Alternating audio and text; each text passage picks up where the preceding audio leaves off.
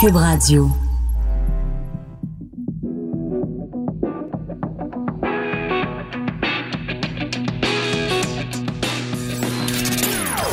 Des opinions bien à elle. Sophie Durocher. Son franc-parler ne laisse personne indifférent. On n'est pas obligé d'être d'accord. Bonjour tout le monde, c'est Sophie Durocher, très contente de vous retrouver. On est le 12 février 2020. Écoutez, pour moi, c'est une journée de deuil aujourd'hui parce que on vient d'apprendre, il y a un petit peu plus d'une heure, la mort d'une journaliste absolument extraordinaire, Peut-être que vous connaissez son nom. Si vous le connaissez pas, il faut que je vous parle de cette femme, Christy Blatchford, qui est décédée euh, aujourd'hui après un cancer fulgurant. Imaginez-vous, elle s'est fait diagnostiquer son cancer à l'automne 2019. Elle est décédée euh, aujourd'hui, donc très peu de temps après. Christy Blatchford, écoutez, c'est euh, vraiment une figure tellement importante du journalisme. Ça a été du côté du Canada anglais la première femme à avoir une chronique sportive. Puis on parle de ça il y a 40, 50 ans, là. C'était une régente tremblée euh, au féminin. Et euh, c'est vraiment quelqu'un qui avait des opinions euh, très arrêtées, une personne avec beaucoup d'esprit. Et surtout, c'était quelqu'un, Christy Blatchford, qui a écrit pour à peu près tous les journaux importants euh, à Toronto, les quatre euh, journaux euh, anglophones de Toronto. Une petite fille qui est née à Rouen-Noranda. Ça, c'est important de, le mentionner. Christy Blatchford, pour moi, c'est vraiment un modèle en, en journalisme. Et une des raisons pour laquelle je veux vous parler d'elle aujourd'hui, c'est premièrement parce que ça a été quelqu'un de très important dans le domaine du journalisme, mais aussi parce que je viens de voir passer sur le site du journal La Presse euh, une, une chronique nécrologique d'elle et on a l'impression que c'est quelqu'un de pas important du tout puis la seule chose qu'on fait, c'est souligner le fait que Doug Ford a écrit sur Twitter qu'il offrait ses condoléances à Christy Blatchford. Donc, je pense qu'il faut replacer les choses en perspective. Christy Blatchford, c'est quelqu'un qui, euh, pendant 40 ans, euh, dans les journaux euh, anglais, a couvert euh, la scène criminelle et elle écrivait, entre autres, sur les procès. Euh, donc, elle était régulièrement dans les palais de justice. Et la raison pour laquelle je vous parle de ça, c'est que en ce moment, il y a le procès d'Harvey Weinstein aux États-Unis. Bientôt, il va avoir le procès euh, Roson ici au Québec. Et quand on parle au Québec de ces causes d'agression sexuelle, on fait référence constamment à l'affaire Gomeshi. Jan Gomeshi, donc animateur euh, à CBC, qui a eu le droit à son procès il y a quelques années. Et euh, les féministes au Québec ou même les commentateurs disent tout le temps, ah ben l'affaire Gomeshi, ça a été vraiment la preuve que notre système judiciaire au Canada, notre système juridique est pas capable de faire face à des accusations d'agression sexuelle. Les femmes sont euh, euh, traitées, sont maltraitées par le système de justice. Ben, euh, Christine Blatchford, elle, elle l'a couvert, le procès Jan Gomeshi. Elle l'a couvert jour après jour. Elle était là et elle écrivait dans le National Post des articles que les, qui faisaient crier les féministes parce que elle s'en prenait aux plaignantes en disant, ben, les plaignantes, elles ont menti à leurs propres avocats, elles ont menti aux policiers et elles ont menti aux juges. Donc, en pleine cour de justice, elles ont soit menti ou omis des faits. Ben, je peux vous dire que les féministes l'aimaient pas beaucoup, Christy Blatchford. Pourtant, elle ne faisait que répéter ce qui se passait en cours. Et Christy Blatchford a écrit il y a quelques années de ça un livre absolument formidable qui s'intitule Life Sentence, dans lequel elle revient en détail sur l'affaire Gomeshi. Et c'est absolument important de lire ce livre-là parce que Christy Blatchford, c'est quelqu'un qui écrivait pas pour faire plaisir au monde, puis ça la dérangeait pas si ce qu'elle écrivait, ça faisait de la pépène à des lobbies ou à des mouvements ou à des groupes communautaires. Elle s'en foutait comme de sa première chaussette et elle revient là-dessus dans l'affaire Gomeshi en disant il est tout à fait inacceptable qu'à l'époque du procès Gomeshi, des figures féministes connues ont utilisé le hashtag, le mot-clic Believe All Women, comme si, juste parce que quelqu'un est une femme, on doit la croire. Et comme si, quand une femme se présente dans une cour de justice, on doit lui donner la présomption de confiance. La, présomption d'innocence existe dans le système de justice, mais quand c'est une femme, tout ce qu'elle dit, on peut rien critiquer, on peut rien dire. Alors, Christy Blatchford, c'est une femme qui avait du front tout le tour de la tête.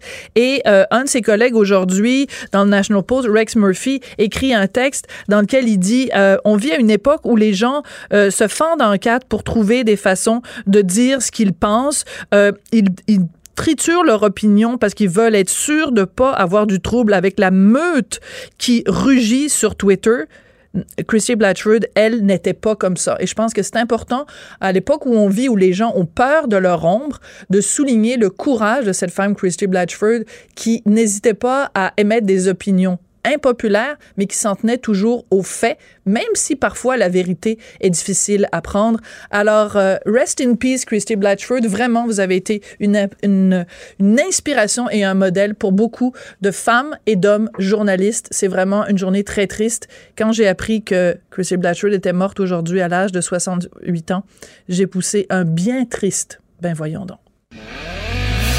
On n'est pas obligé d'être d'accord. Joignez-vous à la discussion. Appelez ou textez. 187 Cube Radio. 1877 827 2346. Imaginons qu'en 1995, au lieu de perdre le référendum, que le oui l'ait emporté et que donc en 1995, on ait créé la République euh, du Québec et que à la tête de ces républiques, il y a un président avec un vice-président, une première dame du Québec. C'est un peu le scénario de la série La Maison Bleue qu'on va pouvoir voir à partir de demain sur l'extra de Tout TV sur le site donc de Radio-Canada et qui est le premier le, le plus récent président président de la République du Québec, c'est nul autre que Guy Nadon qui est au bout de la ligne. Bonjour Guy. Bonjour Sophie. Pensiez-vous, quand vous avez commencé dans le métier de comédien, qu'un jour vous joueriez le rôle du président du Québec? Euh, pas précisément, bien que j'ai commencé assez rapidement à jouer des premiers ministres euh, C'est vrai? C'est vrai? Je, me rappelle avec Jean-Claude Germain, quand je travaillais chez lui, on avait fait une pièce qui s'appelait A Canadian Play, une plaie canadienne. Euh, Excusez-moi, elle est très bonne, oui. Elle est très bonne, oui. Puis euh, alors c'était, euh, j'avais à jouer Wilfrid Laurier, Louis Saint-Laurent et Pierre Trudeau dans la même pièce. Alors j'ai commencé par des premiers ministres au fédéral. Ensuite j'ai joué des rois comme les, comme Richard III. Ah, Shakespeare, oui. Avec le président de la République, oui. Mais c'est aussi parce que Guy euh, on se le cachera pas, de par votre voix, de par votre prestance, de par votre présence physique, vous avez quelque chose de présidentiel, tu sais, vous en, vous en imposez, vous avez l'air sérieux. Si vous vous présentiez aux élections, moi, je pense que j'aurais tendance à voter pour vous parce que vous avez l'air crédible. Oui, oui, ça se peut, ça se peut, mais je, je préfère la, la plaisanterie. Euh, c'est des, des métiers extrêmement sérieux. Et euh, puis effectivement, j'ai peut-être une voix qui s'y prête, mais euh, j'aurais certainement pas le moral pour me prêter à, au jeu politique. Qu'est-ce que vous trouveriez difficile dans la politique, Guy? Euh, la, la, la, la c'est-à-dire, c'est des, euh, j'ai souvent dit ça, moi, c'est des bombes en costume, euh, en costume trois pièces. c'est des bombes en tailleur Chanel. Hein? Mais c'est vraiment un métier, je trouve, où il faut avoir un, un sens de la bagarre, faut aimer, euh, faut aimer avoir des ennemis, faut aimer, euh, faut être capable de vivre avec un espèce de stress où on est débordé par d'énormes responsabilités. Euh, moi, je sais que j'ai, je, je, préfère de loin me taper Cyrano de Bergerac sur scène.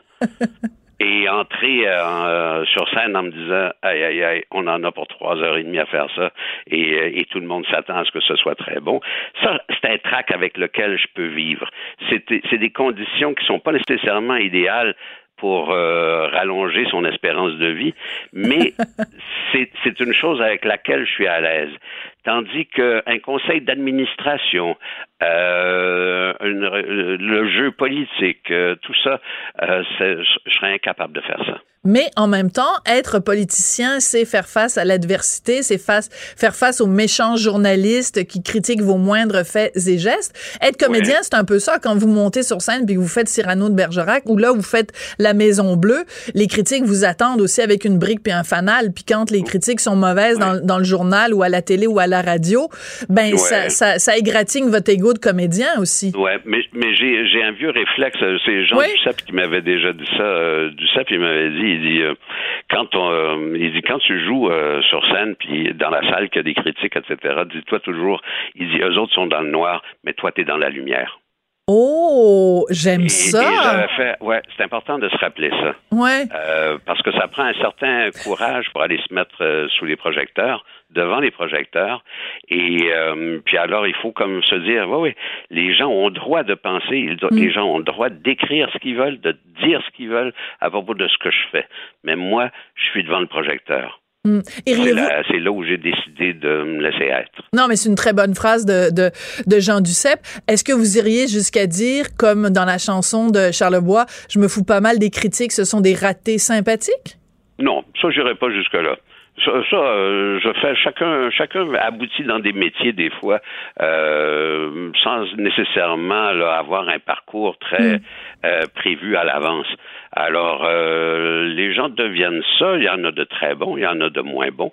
Ça, c'est la même chose dans tous les métiers. Alors, non, je suis pas, je serais pas porté à dire ça que c'est des ratés sympathiques. Bon, alors on va laisser euh, Robert Charlebois avec, avec sa chanson. De toute façon, c'est Mouffe qui avait écrit les paroles, fait que C'est même pas Charlebois lui-même, euh, Claudine Monfette. Alors, on revient à Maison Bleue. C'est, c'est délicat puis pas délicat. C'est-à-dire que on prend pour acquis que, euh, donc, le référendum a été gagné en 95. On se retrouve en 2020. Ça fait 25 ans, donc, que le Québec est non seulement indépendant, mais est devenu une république.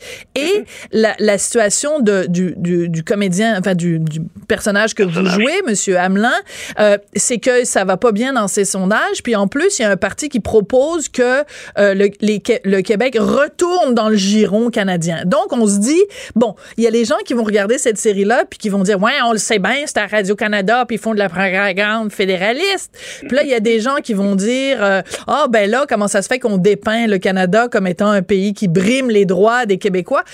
Vous êtes conscient, en faisant, en participant à cette série-là, qu'il y a plein de gens qui vont faire une analyse politique de la série. Mais ça se pourrait qu'ils épuisent leur gaz assez rapidement. Ouais.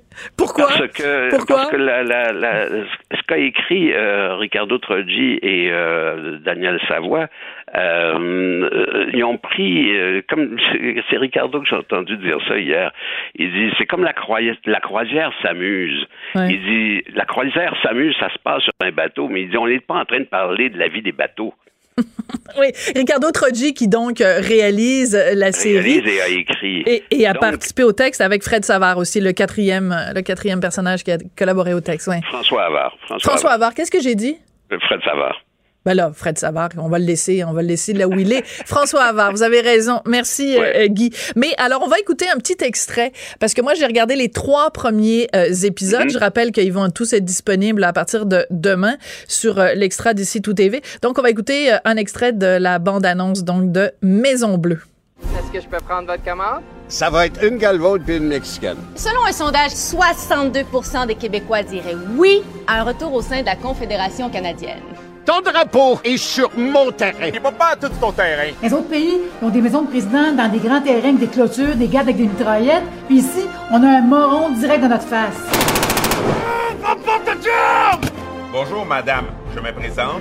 Major Zéphyr des Forces armées québécoises. Le budget annuel de l'Armée du Québec est rendu à 5 millions. Carey Price gagne le double.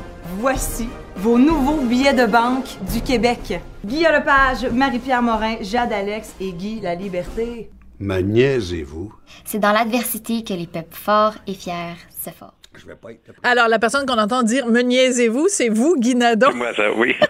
Alors, vous avez, vous jouez le rôle donc d'un président qui est, euh, on peut le dire, entouré quand même de gens qui sont un petit peu, un petit peu crétins. Euh, tu sais, son, son, son vice-président euh, connaît pas grand-chose. Sa femme est un petit peu, euh, bon, tête en l'air, euh, des drôles Une de comédie de situation, hein, avec Oui, oui, des, ben des- oui. des aspects classiques de comédie de situation. Alors, les, les, les personnages ont des défauts. Euh, les- le voisin est comme un taré fini. Euh, Ben, c'est un fédéraliste, alors déjà, ça part mal. Non, non, c'est une blague. oui, mais c'est surtout qu'il n'y a pas de classe, il n'y a rien. euh. Ben oui. Alors, c'est c'est des défauts de, de comédie de situation euh, classique. Et alors, l'arrière-plan politique permet, c'est une locomotive pour créer toutes sortes de références, euh, pour susciter toutes sortes de références dans la, les dernières années de la vie euh, collective au Québec.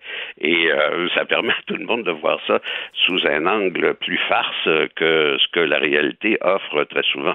Mais alors, c'est pas, je pense pas que ça va faire œuvre de propagande fédéraliste ou indépendantiste ou relancer des débats sur ça. Mais je pense que les gens vont être capables de prendre une demi-heure de leur vie et euh, en se disant bon ben je vais aller voir ça parce que c'est assez farce et euh, puis prendre tirer plaisir de la demi-heure qu'ils vont y consacrer. Mais en même temps, c'est intéressant intellectuellement, c'est intéressant comme exercice de se dire OK, si on l'avait si en effet le référendum avait été euh, positif en 95, qui aurait été premier président de la République? Est-ce qu'on aurait eu, comme c'est le cas dans, dans, dans la série, euh, il y aurait eu, euh, je pense, c'est Mario Tremblay qui a été euh, président de la République, il y a Régent Houle qui est à la Cour suprême, euh, puis bon, ben c'est ça, on parle de mettre Guy Lepage sur les billets de banque. c'est quand même intellectuellement, Guy, pour vous même, tu sais, je sais que c'est une comédie puis tout ça, mais de faire l'exercice d'imaginer si, quel genre d'armée on aurait au Québec si on était mm-hmm. devenu indépendant en 95, c'est un exercice intellectuel amusant quand même. Absolument. Puis au bout duquel, parfois, on sourit un, peu jaune. Mais euh, sourire jaune, c'est encore sourire. Hein? Oui, c'est ça. Puis quand on voit euh, le tapon québécois qui a un petit peu de difficulté avec le sous-marin, on se désole. Puis après, on regarde les tapons canadiens actuellement dans la vraie vie, à quel point on a des problèmes euh, avec l'armée, parfois avec euh, différents équipements militaires. On se dit, bah finalement, on, serait pas si mal que ça si on était. C'est très facile dans ces métiers-là d'être complètement débordé par les, les demandes de la réalité. Oui. C'est très facile. Euh, je, je, pense justement là, j'écoutais tantôt les informations et les, les, les gens qui manifestent, euh, les, les, communautés autochtones, autochtones qui, euh, manifestent, qui bloquent les trains, ouais. C'est une joyeuse patate chaude pour les gens qui dirigent. Ouais.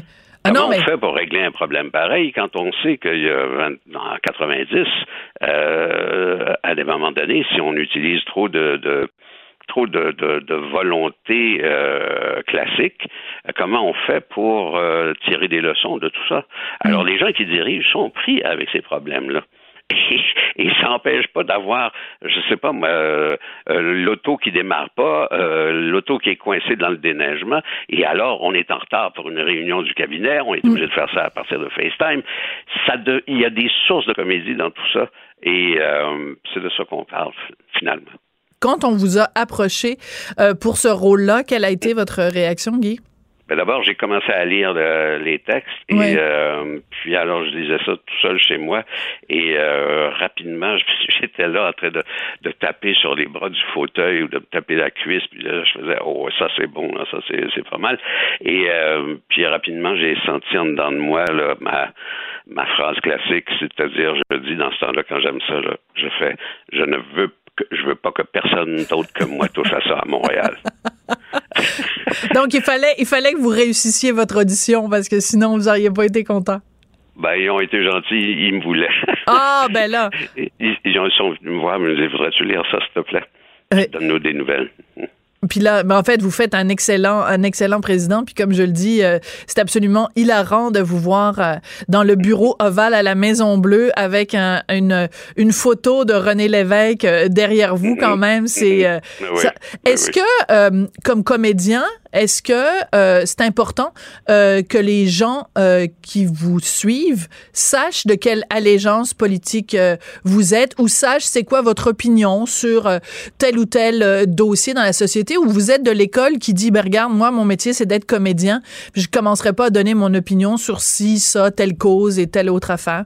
Je suis plus de cette école-là. Oui, hein? je, suis, je suis, c'est-à-dire que il y a quelque chose qui est constant chez moi depuis fait 46 ans que je fais ce métier-là. Euh, ça a été de le faire euh, en français en Amérique du Nord. Hmm. Euh, j'ai rapidement compris que je ne serais pas un acteur américain et que la dernière chose dont l'univers a besoin, c'est d'un autre acteur américain. je pense dans ce sens-là, là, je suis un vrai environnementaliste. Oui. Et que Acheter local. Hein? Il faut acheter local il faut acheter local, il euh, faut euh, sauvegarder euh, des espèces qui sont comme fragilisées mhm. par par l'histoire. Alors, euh, il y a un engagement constant depuis 46 ans euh, Hmm. par rapport à, à à l'édification euh, d'une culture nationale. Euh, alors, je fais, c'est assez, euh, le- le- la signification de mon engagement est assez évidente à partir des implications de ce que je viens de dire. Absolument, tout à fait. On comprend, on comprend fort bien. Il y a une chose qui me frappe, euh, Guy, quand vous mentionnez 46 ans, c'est euh, la durée. C'est c'est c'est un un défi quand on fait ce métier-là qui est fait d'incertitude, qui est fait de de ben, vous êtes euh, des travailleurs autonomes, vous êtes des pigistes, vous ré- répondez au bon vouloir de de producteurs, de réalisateurs, de metteurs en scène, de diffuseurs et vous vous restez là, vous restez debout. Je pense à des à des rôles marquants. Je pense à bon, j'en nomme juste deux là, mais tu sais Samuel O'Hara dans Haut ou que ce soit votre personnage dans dans Série Noire. Euh, vous avez Avez-vous connu des périodes où vous cherchiez du travail et vous en trouviez pas, ou vous avez toujours, toujours eu votre téléphone qui sonnait? J'ai toujours eu euh, beaucoup de chance. Les gens me rappelaient, euh, j'imagine que ça. Parce que je suis gentil. C'est ça. Mais il y a eu, il y a eu une période aux alentours de la trentaine euh, où tout d'un coup, là, il y a eu pendant à peu près euh, huit mois, un an, euh, des contrats qui s'étaient profilés euh, et qui tout d'un coup arrêtaient et puis disaient on va refaire ça l'année prochaine. Puis alors là, j'ai rappelé tout le monde qui avait voulu m'embaucher puis que pour les puis je- que- à qui j'avais dit non. Puis ils m'ont dit ben là, regarde, on a pris quelqu'un d'autre. Alors euh, là, il y a eu un huit mois euh, vers 30 ans, huit, dix mois euh, vers 30 ans où j'ai eu froid et où j'ai eu faim. Et euh, puis je me rappelle, j'allais me réchauffer au Wimetoscope. J'allais me taper des séances de cinéma, cinéma. à 1,99 parce que ça me coûtait moins cher de me chauffer là que de me chauffer chez moi. On oublie ces choses-là. hein. C'est comme dans la chanson La Bohème. Euh, Montmartre en Saint-Hilaire accrochait ses lilas jusque sous nos fenêtres. Mais tu sais, vous avez connu la froid, le froid Oui. et la faim. Donc Ouais, j'imagine que. Oui, Ça allez-y. des souvenirs. Oui. Puis j'imagine aussi que euh, parce qu'on a connu le froid et la faim et la misère, euh, on, on, on l'apprécie d'autant plus quand notre carrière va bien et qu'on est au chaud et qu'on mange trois fois par jour dans des bons restaurants. Absolument. Mais moi, il y a, il y a quelque chose, c'est curieux, vous utilisez le mot carrière. Moi, j'ai jamais utilisé ce mot-là. Euh, je, je trouve que pour faire carrière, il faut euh, il faut faire comme un projet et ensuite s'asseoir sur les revenus et les profits de ce projet-là pendant huit mois, un an, et ensuite attendre et savoir stratégiquement ce qu'on va faire. Moi, j'ai- j'ai toujours dit, puis la plupart des acteurs dans le monde, c'est ça. Euh, il est- c'est un métier euh, que je fais. Euh, faire une carrière, c'est avoir une stratégie. C'est c'est- Brad Pitt fait carrière. Euh, ces gens-là font carrière. Mais euh, 99% des acteurs dans le monde, ils font un métier. Il faut un métier. Vous disiez tout à l'heure euh, que vous aviez compris rapidement que vous feriez pas une carrière euh, aux États-Unis. Par contre, moi, je vais avec mon fils voir souvent euh, des films doublés parce qu'il est pas encore capable d'aller voir des films directement euh, en anglais. Et euh, je dirais qu'une fois sur deux dans un film québécois, euh, Guy Nadon fait des voix. Est-ce que je me trompe? Absolument. Non, ça, ça a été une manière pour moi d'assurer un fonds de commerce. Moi, j'appelle ça mon commensalisme culturel. C'est-à-dire que je, je, je laisse les Américains faire le film et moi, je mange les miettes à côté de la table. C'est bon, c'est ça, mais il faut expliquer c'est quoi le mot, le sens du mot commensal. Oui, oui, c'est ça. C'est ça, c'est quelqu'un qui partage la table avec quelqu'un. C'est parce qu'il y avait des restaurants, ça. il y avait des restaurants avant. Je sais même plus si ça existe en- en- Je ne sais encore. pas si ça existe. Mais, euh, mais donc, le sens en du mot commensal, Le ouais. commensalisme, c'est celui qui ramasse les miettes. Absolument, absolument. et, euh, et donc, euh, moi, ça me fait hurler de rire à chaque fois parce que je, je me retourne vers mon fils puis je dis Guinadon. C'est comme mon fils est habitué. Je pense qu'il vous connaît plus qu'il connaît euh, ben du, bien du monde sur, sur, sur la planète parce que votre voix est vraiment reconnaissable entre toutes. Ben alors, écoutez, Président Nadon, euh, ça m'a fait plaisir de, de vous parler. Et Chère puis, électrice, on fera ça n'importe quand. chère électrice. Ah oui, il y a une réplique très drôle à un moment donné. Je sais pas, peut-être, je vais peut-être vous demander à vous, c'est quoi votre réplique préférée dans, la, dans, dans Maison Bleue? Après, je vous dirai la mienne. Ah, je, je sais pas, ça fait, ça fait, j'ai pas encore Ah. tout regardé, alors. euh, Ça fait longtemps que vous avez tourné? Ouais, ouais, c'est ça. Alors, à un moment donné, ben, c'est, c'est Geneviève Schmidt, à un moment donné, euh, le vice-président dit les pauvres, et elle a dit non, non, on dit pas les pauvres, on dit des, euh, des contribuables en voie d'enrichissement. J'avoue que celle-là, elle est pas mal. On, rit un peu de cette. Euh, dans la série, on rit beaucoup des termes qu'il faut pas utiliser. Là, il faut pas dire euh, des aveugles, puis il faut pas dire des autochtones, puis il faut pas dire des Indiens, puis il faut pas dire ci, puis il faut pas dire ça. Eh, c'est assez drôle. OK, merci beaucoup, Guinadon. Ça a été un plaisir, euh, comme toujours, de, de, vous parler. Puis, ben, écoutez, très contente de savoir que ça fait 46 ans que vous faites ce métier-là. Vous le faites mhm. magnifiquement. Puis c'est toujours un plaisir de vous voir à l'écran, toujours aussi juste et pertinent. Merci, Sophie. Guinadon, donc, qui joue le rôle du président de la République québécoise, qui siège donc et qui vit à la Maison-Bleue, pour faire référence évidemment à la Maison-Blanche dans un Québec non seulement indépendant, mais républicain. Et ça commence la diffusion demain, le 13 février, sur l'Extra de Tout TV. Vous voyez, hein? Quand même, on, on parle des émissions qui sont partout. On est ben open. Bonjour, je peux prendre votre commande? Oui, je vous prendrai le sandwich, le délice du Sud. Par contre, j'enlèverai le poulet, l'ananas, les oignons puis le fromage feta. Votre auto, c'est un espace où vous pouvez être vous-même. Euh, donc vous voulez juste le, le pain et la sauce? Oui, monsieur. Elle mérite d'être bien protégée. Et vous méritez d'être bien accompagné. Trouvez la protection la mieux adaptée à votre auto avec Desjardins Assurance et obtenez une soumission en quelques clics sur desjardins.com.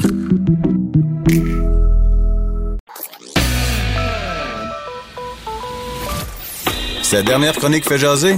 Écoutez pourquoi. On n'est pas obligé d'être d'accord. Cube Radio.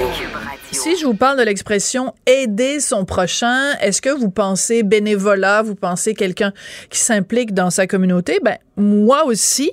Et c'est pour ça que j'ai été très, très, très intriguée quand j'ai vu de la Huffington Post euh, une dame qui est mère porteuse, donc qui porte le bébé de quelqu'un d'autre et qui dit que faire ça, c'est euh, synonyme d'aider son prochain. Ça m'a intriguée. Je me suis dit, moi, je veux parler à cette dame-là pour qu'elle m'explique ça. Elle est au bout de la ligne. Elle s'appelle Maxime Renault. Bonjour, Madame Renault.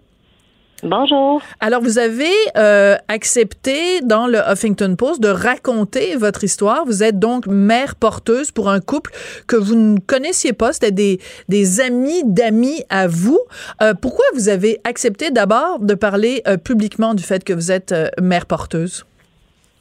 Parce que je trouve que c'est un sujet qui est encore un peu tabou et qui est un peu mystérieux pour beaucoup. Donc, euh, je trouvais important de, donner la perspective d'une personne qui est prête à le faire pour comprendre les motivations puis comprendre la réalité des personnes dans cette situation-là.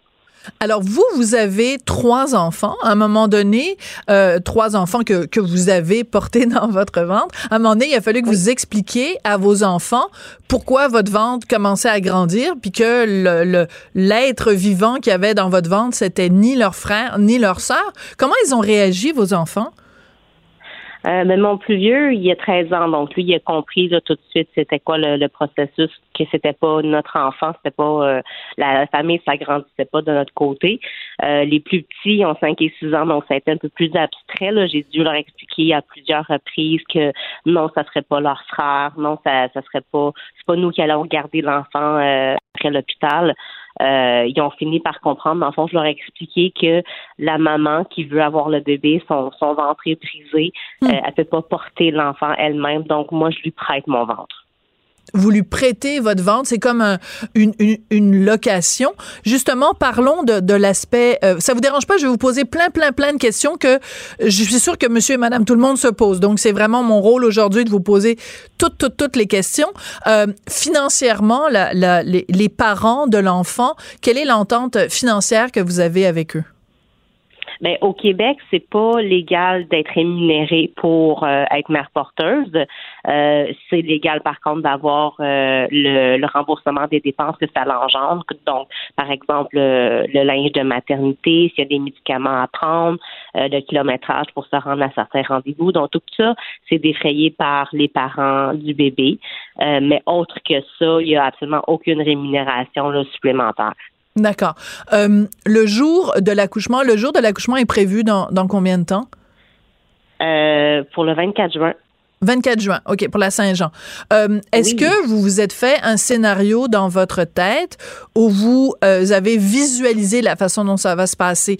Vous allez accoucher, l'enfant va être, on va le mettre dans vos, dans vos bras, peut-être vous allez l'allaiter, je sais pas, et vient un moment où vous allez prendre cet enfant-là que vous avez porté pendant neuf mois et vous avez le, le donner aux parents. Est-ce que vous avez visualisé ça?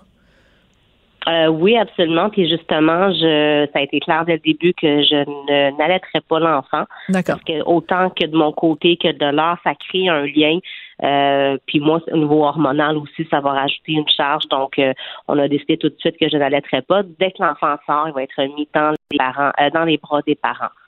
Est-ce que vous pensez que vous allez euh, parce que je comprends là qu'il faut pas que vous vous attachiez à l'enfant en même temps quand on porte un enfant on veut pas non plus que ce soit comme juste un, amas de chair qu'on qu'on trimballe avec nous. Il y a forcément un, un- une côté de, tendresse et de bienveillance envers l'enfant que vous portez. Donc, comment vous, vous équilibrez ces deux émotions-là qui sont très, très différentes? Euh, en fait, moi, comment je vois ça, c'est que euh, cet enfant-là, je, je le sais que c'est pas le mien depuis le départ. Avant même qu'il soit implanté dans mon utérus, je savais que c'était pas le mien. Euh, donc, tout au long de la grossesse, comme je l'ai mentionné dans l'article, euh, dans le dans le journal, j'ai je me suis mindée que c'est pas mon enfant et tout au long de la grossesse, j'ai pas la même tolérance non plus. Je le sais là, que c'est pas mon enfant. Donc quand j'ai des nausées, c'est pas comme yeah mon enfant s'en vient. Tu sais, non, c'est plus difficile que ça. Euh, mais de l'autre côté aussi, c'est juste tellement un beau geste que moi je trouve que ayant connu les problèmes de fertilité puis les, les fausses couches, je sais c'est quoi le, le- la détresse là, que les parents puissent, euh, peuvent vivre présentement de pas être capables d'avoir leur enfant. Donc pour moi, quand vous dites visualiser l'accouchement de remettre l'enfant, c'est ça que je visualise. C'est mon Dieu, c'est enfin l'accomplissement de leur rêve. J'ai pu participer à ça. Pour moi, c'est juste un wow. là. Il n'y a pas aucun négatif. C'est sûr que je vais avoir un attachement envers l'enfant, mais plus à titre comme par exemple ma nièce, mon neveu, pas comme mes enfants à moi. D'accord, parce que c'est pas parce que dès le départ, donc l'ovule n'est pas le vôtre et que le le, le le ce qui a fécondé l'ovule, donc le, le spermatozoïde, c'est pas non plus votre conjoint. Donc c'est comme c'est un c'est un enfant que vous portez dans votre corps, mais qui n'est pas votre enfant. Donc c'est la distinction que vous faites. Ça, je comprends fort bien. Euh, dans votre entourage, la réaction, parce que je veux dire, vous en, vous en cachez pas, les gens dans votre entourage, votre famille, vos amis le savent. Euh, plus de réactions négatives ou plus de réactions euh, positives? Hum, je dirais que c'est 50-50. Ah oui? Il y a beaucoup de réactions neutres. euh, dans le sens que ah ok c'est intriguant tu sais qu'ils osent pas trop dire c'est c'est beau puis ils osent pas trop dire non plus que qu'est-ce que tu fais là dans ceux qui émettent une opinion c'est assez 55 je dirais il y a peut-être un peu plus on penche un peu plus vers le oh wow c'est beau ce que tu fais il y en a d'autres qui comprennent un peu moins D'accord. Donc, le côté oh wow, c'est beau ce que tu fais, ce sont des gens qui ont compris votre vision à vous. C'est-à-dire que votre vision à vous, c'est c'est un cadeau que je fais à ce, à ce couple-là qui ne peut, qui ne pourrait pas sinon avoir d'enfants. Donc, c'est vraiment le côté euh, don de soi que ces gens-là perçoivent. Absolument. Et quand vous avez dit dans le Huffington Post que euh, ce, le fait de porter un bébé que vous n'allez pas élever, puisque euh, que c'était une façon d'aider son prochain, il y a côté, il y a un côté un peu euh, pas, pas, pas religieux bien sûr, mais il y a un côté euh, très euh, spirituel peut-être? Est-ce que est-ce qu'on peut aller jusque là? Fort possible. Je suis, je suis quelqu'un de très spirituel, donc oui, ça se peut que ça vienne de, de ce côté-là. Mais pour moi, j'y crois vraiment euh, très dur comme faire. C'est simplement aider son prochain. Ils ont besoin d'aide, ils ont besoin de quelqu'un pour leur, les aider à avoir un enfant. C'est tout ce que je fais, c'est les aider. D'accord. Euh, Qu'est-ce que vous répondez aux gens qui sont euh, en train de nous écouter et qui peut-être trouvent ça euh, choquant? Parce que ça heurte leurs valeurs? Alors, je vais me faire l'avocat du diable. J'imagine que des gens pourraient dire, ben, dans le fond, t'es comme euh, t'es comme un, four, puis quelqu'un vient mettre un, un- un gâteau qui t'appartient pas, puis toi, t'es en fait, la, vo- vo- votre corps est un peu réduit et juste un véhicule pour fournir un bébé à quelqu'un. Qu'est-ce que vous répondriez à cet argument-là? Ben, c'est vrai aussi. C'est une façon de voir les choses qui est quand même aussi très proche de la réalité. C'est que je, mon, je prête mon corps littéralement. Euh, mais encore là, moi, je suis pas quelqu'un qui, qui va m'impliquer dans, dans des débats. C'est vraiment, j'ai mon opinion, tu as la tienne. Pour moi, c'est merveilleux. Si pour toi, tu ne comprends pas, il n'y a aucun problème. Je ne juge aucun- aucunement ça. Mais je respecte ton opinion. Pour moi, c'est quelque chose qui me tient à cœur. Je le fais pour moi et non pas pour les autres. D'accord. Donc, le fait que vous ayez donné cette entrevue donc à Huffington Sport le- et le fait que vous nous parliez aujourd'hui, c'est pas dans un but de convaincre les gens de, de le faire à leur tour ou convaincre les gens de leur bien fondé. Ça, c'est pas important. Pour vous, c'est pas, Non, c'est- pas ça fait pas partie de votre démarche. Pas du tout. C'est simplement de m'exprimer puis de, de montrer que oui, ça arrive des situations comme ça puis que ça peut être très beau. Mais est-ce que les gens y en font, ça leur appartient. Là? D'accord. Puis vous avez commencé au tout début, vous nous aviez dit à quel point c'était un tabou. Donc c'est peut-être aussi de briser ce tabou-là pour nous, pour nous, pour qu'on comprenne mieux quelle est la réalité d'une mère porteuse. Un peu, parce que moi, je trouve que plus on en parle, que ce soit le, projet de mère porteuse ou n'importe quoi d'autre qui est tabou dans la vie, plus on en parle, moins ça devient tabou, plus ça devient commun. Mhm. Donc, pourquoi ne pas en parler? D'accord. Euh, l'enfant, euh, est-ce que vous, vous savez pas, donc, au moment où on se parle, si c'est une petite fille ou un petit garçon? Oui, on l'a appris hier. C'est un garçon. Ah, OK. Bon, ben, on a un scoop. C'est un garçon. Est-ce que euh, donc euh, quand vous allez justement à vos rendez-vous, comme par exemple hier, vous êtes allé donc euh, à l'hôpital faire une écho pour voir le sexe. Est-ce que les le père et la mère sont avec vous? Oui, absolument, sont présents à tous les rendez-vous. Et comment réagit le personnel hospitalier? Est-ce qu'ils savent donc que vous êtes mère porteuse? Est-ce qu'ils vous, est-ce qu'ils vous traitent différemment? Est-ce que vous sentez qu'il y a un malaise ou au contraire que les gens vous appuient? Comment ça se passe dans le milieu hospitalier? Euh, je dirais c'est sûr qu'il y a souvent de la surprise, mais pas tant que ça non plus parce qu'on n'est pas les seuls qui le voient. Ils nous le disent à chaque fois. C'est, ils en voient pas beaucoup, mais on n'est pas les premiers qui voient non plus. Donc au début, oui, on doit s'expliquer pourquoi on est trois.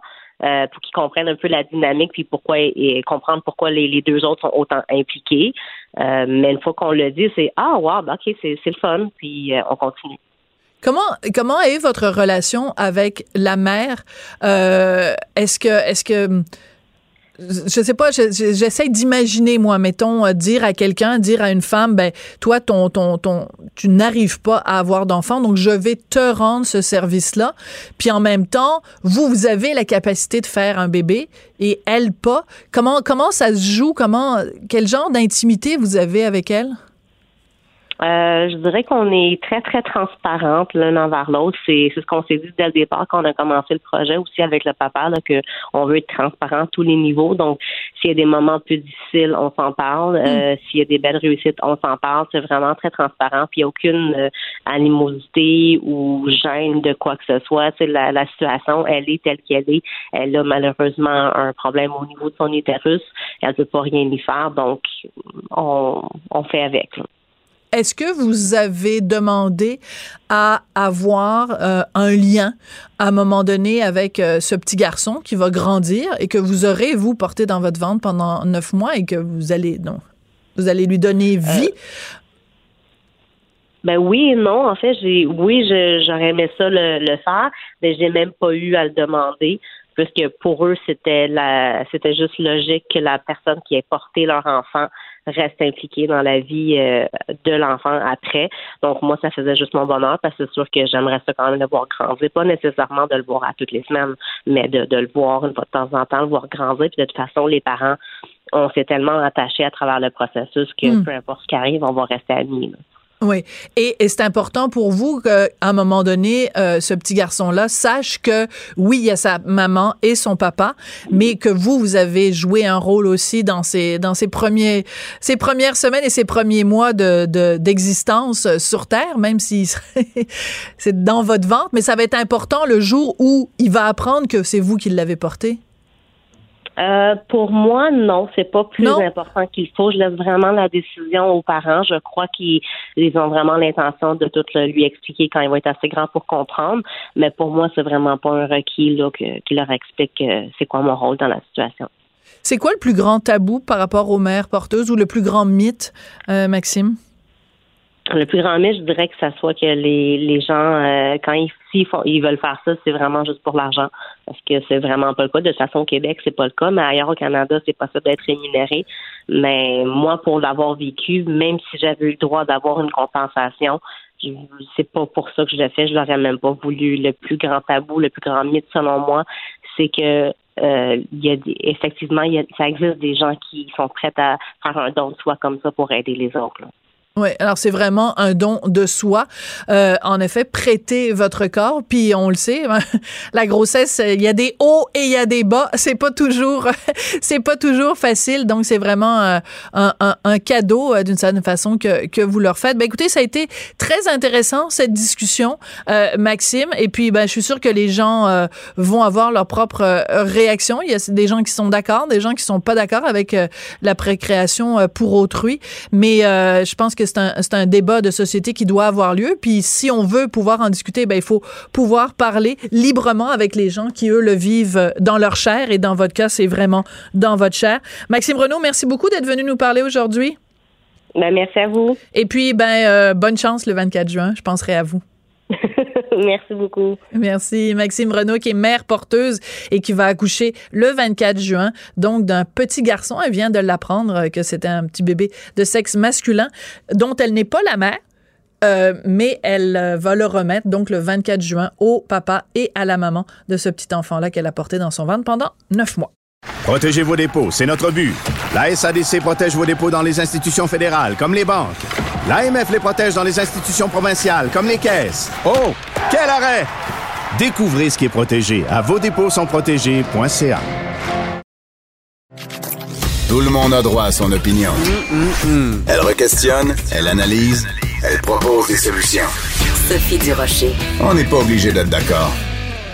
Il y a un procès qui fait beaucoup, beaucoup jaser en ce moment. C'est Johan Lowen et Clara Wasserstein qui poursuivent le gouvernement du Québec parce que ils affirment, ce sont deux anciens membres d'une communauté juive assidique de Boisbriand, et ils affirment que le gouvernement euh, du Québec a manqué à ses obligations en ne s'assurant pas qu'ils aient euh, accès à une éducation en bonne et due forme, en fait à la même éducation que tous les petits-enfants euh, québécois, à laquelle tous les enfants québécois ont droit. Et ce qui est intéressant, c'est que en 2017, sur les ondes de Radio-Canada, Émilie Dubreuil avait présenté un reportage drôlement intéressant. Ça s'intitule Je veux savoir. Et justement, elle faisait le portrait de Johan et Clara. Et ils en étaient au tout début de leur processus judiciaire où ils avaient décidé donc de poursuivre le gouvernement. Et Émilie connaît bien ces dossiers-là, justement, du manque d'éducation dans la communauté assidique. Elle au bout de la ligne. Bonjour, Émilie. Bonjour, Sophie. Émilie, euh, j'ai regardé ce matin ton euh, documentaire qui est donc disponible sur le site de Radio-Canada. Je veux savoir.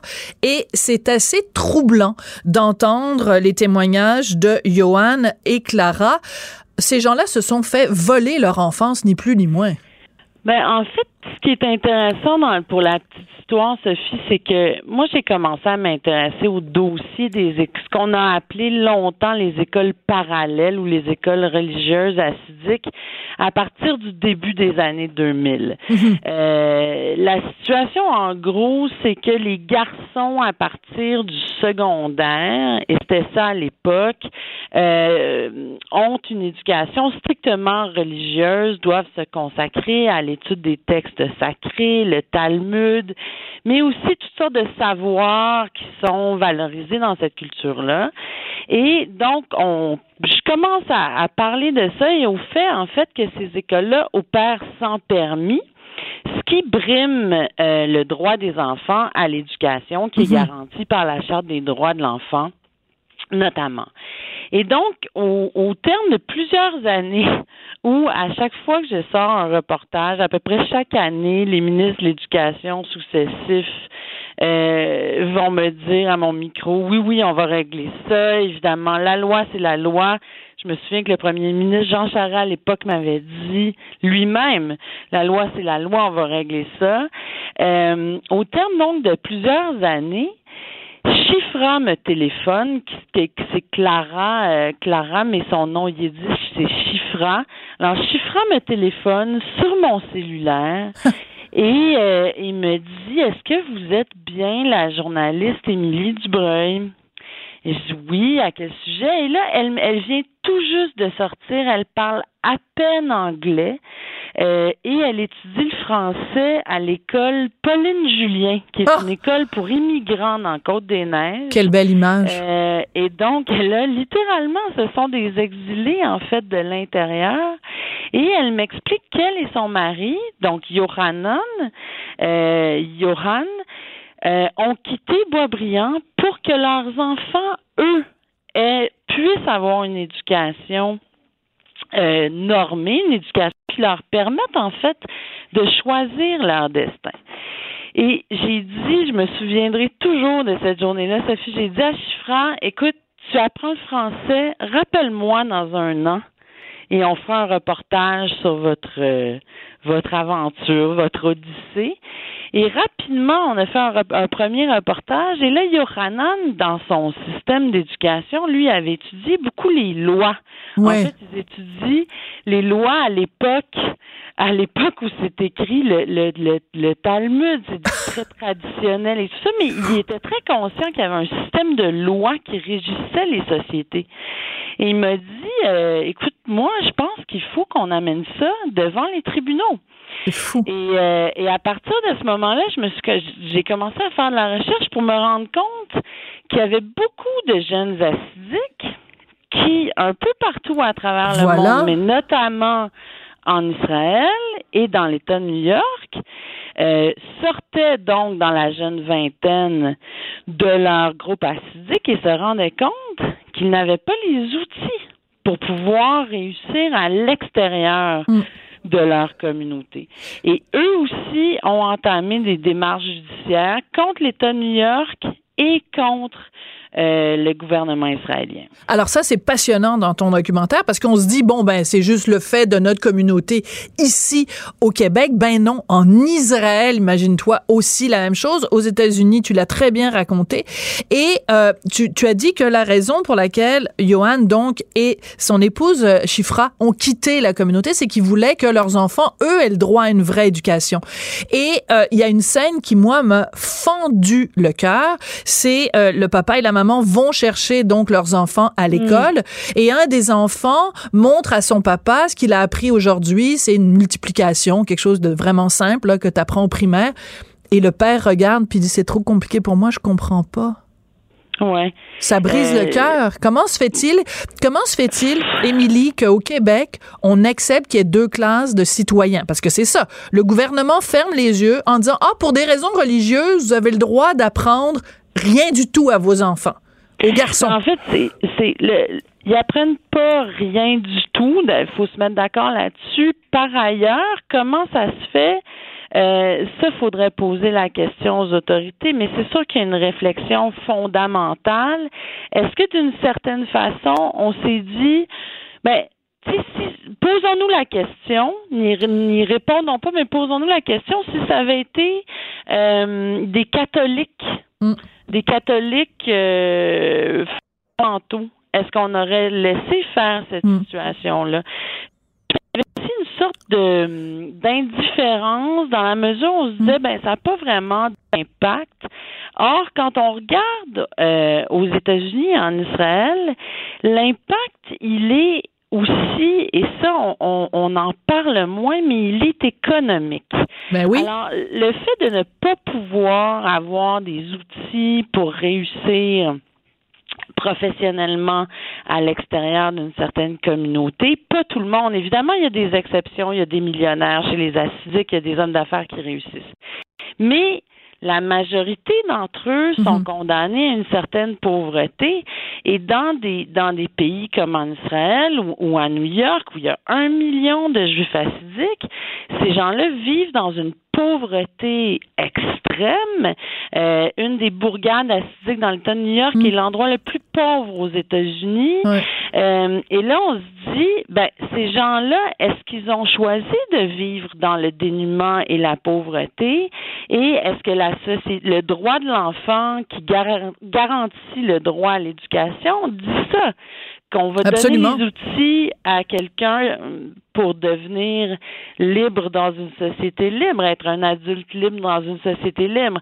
Alors, c'est ce que garantissent les chartes. Euh, ça fait des ça fait des ravages euh, en Israël. En Israël, ils sont ils sont une grosse partie de la Mhm. population.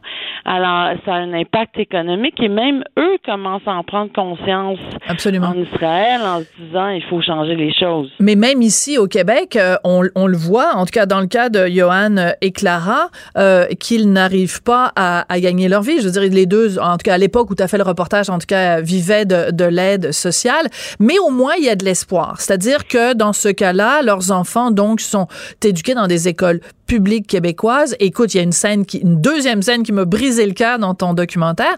C'est quand on voit un des, des enfants de la famille euh, qui est à sa collation des grades, là, ce qu'on appelle au Québec la, la cérémonie de graduation, et ben, il a sauté une classe. Donc, c'est la preuve que Ouais. c'est tous les enfants, Sophie, je veux pas t'interrompre, mais tous les enfants, parce que après le documentaire, je les ai suivis un peu évidemment, et tous les enfants sont réussissent réussissent tellement bien à l'école, euh, médaille du gouverneur, des bourses. T'es sérieuse? Euh, oui, écoute, c'est des succès. Je suis allée euh, d'ailleurs voir le discours euh, du plus jeune qu'on voit dans le documentaire à sa bar mitzvah.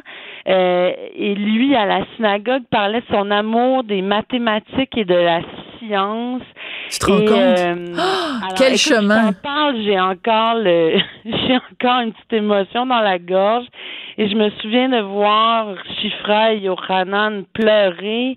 Euh, c'est très émouvant. Ils sont très, très, très fiers de leurs enfants et ça justifie en fait leur action parce que il faut mentionner que ces deux-là ne réclament pas d'argent au Absolument. gouvernement du Québec. Hein? Non, ils se battent Ils pour les autres. Ils se battent pour les ils- autres. Ils réclament un, ce qu'on appelle un jugement déclaratoire, c'est-à-dire que la Cour se prononce et dit bon ben là, est-ce que le gouvernement agi, agi- agit dans le sens de l'intérêt des enfants ou non? Et donc ils font tout ça pour les générations suivantes. Ouais, c'est très Et- touchant. Très, très Et touchant. Pas juste ici, c'est-à-dire que si ici au Québec il y a une décision euh, qui change, qui change les choses, puis déjà on peut dire qu'il y a eu une nette évolution depuis que j'ai commencé dans ce dossier-là.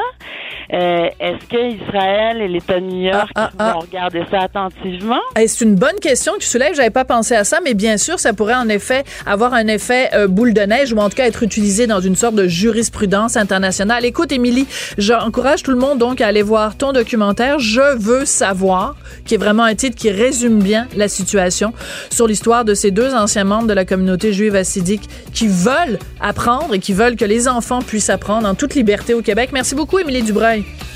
Salut Sophie, au revoir. Bonne journée. Merci. Alors, c'est comme ça que se termine. On n'est pas obligé d'être d'accord. Je voudrais remercier Samuel Boulay-Grimard à la mise en onde. Je voudrais remercier également Hugo Veilleux à la recherche. Écoutez, à l'émission, euh, c'est ça. C'est pas, impor- pas important d'être toujours d'accord, mais c'est important d'avoir des opinions euh, diverses.